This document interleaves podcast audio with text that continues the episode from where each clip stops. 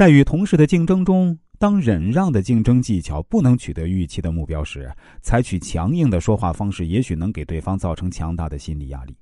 从而使自己取得成功。就如同两军对垒，谈判者也往往要打攻心战，使对方先黄其心，再服其理。通过陈述情理，向对方晓以利害关系，改变其心态，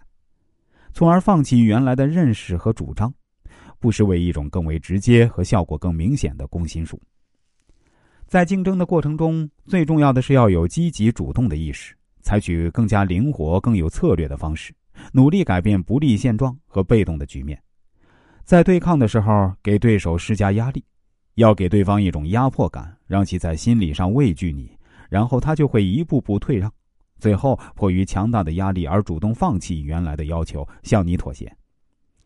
另外啊，以全局的眼光对形势做出正确的判断，以超前的意识做出明智的对策，才能使自己长久的拥有主动权，趋利避害，才能在竞争中不断的取得胜利。如果能够事事都领先一步，在对手之前加以压制，始终牢牢控制有利局面，就必然能带来辉煌的胜利。对于办公室一族来说，最大的问题往往不是来自工作上的技术困难，而是来自人际上的责难。这个时候要做的不是退缩、委曲求全，而是善于做一只温良但也有利刺的刺猬，适当的为自己的权益争辩，在该强硬的时候强硬。该软和的时候软和。李丹是一家公司老总的女儿，刚刚大学毕业的她不愿意进入爸爸的公司，接受爸爸的庇护，便经过爸爸介绍到了另一家公司。刚开始的一两个月，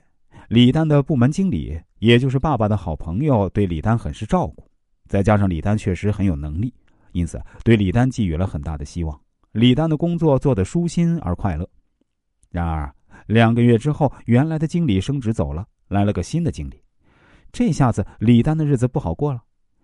新任经理总是有意无意的找李丹的茬儿，不仅在工作上处处为难他，还在部门内部散布李丹与前任经理的关系，说李丹根本没有任何能力，完全是靠关系才进入公司的。